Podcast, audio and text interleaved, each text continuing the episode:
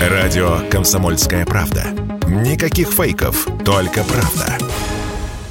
За прошлый месяц в соцсетях стало в два с половиной раза больше объявлений о продаже обуви и одежды зарубежных брендов, сообщает РБК.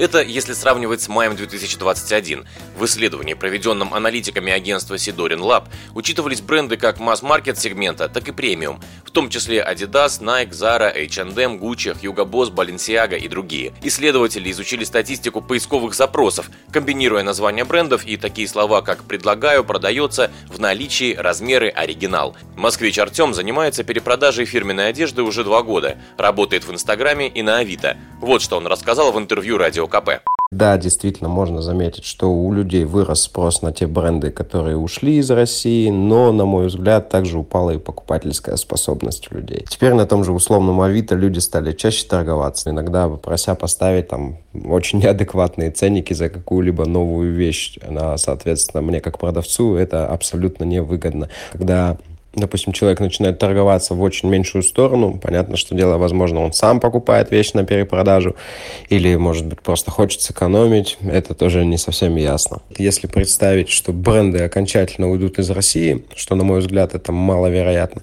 то да, у реселлеров, так сказать, будет непаханное поле для работы. Самое время для заработка и получения финансовой выгоды и прибыли.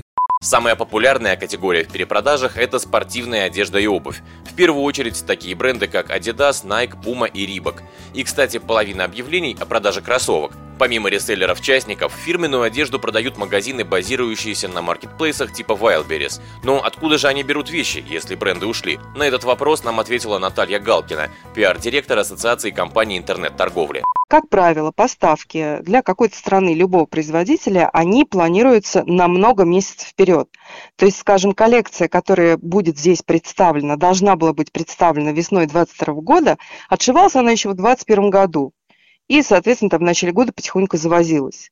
Теперь, когда она уже завезлась, фактически лежала на складах, произошли вот эти санкции, магазины физически закрылись ну, там, по многим причинам, не только потому, что они там плохо к нам относятся, да, у них просто проблемы с платежами первую очередь проблемы с логистикой. То есть если раньше напрямую из Испании могли доставлять товар, то сейчас это очень-очень-очень кривая цепочка, им просто это неинтересно. Да? Но тем не менее товарные остатки, вот эти готовые коллекции, они сейчас в стране, и Возможно, кто-то из селлеров их закупил и выставляет также на площадке Вальберес. По-моему, они сами там часть коллекции выкупили.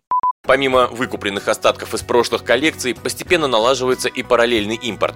По данным Ассоциации компаний интернет-торговли, одежда и косметика – это 22% от всего параллельного импорта в Россию за последние два месяца.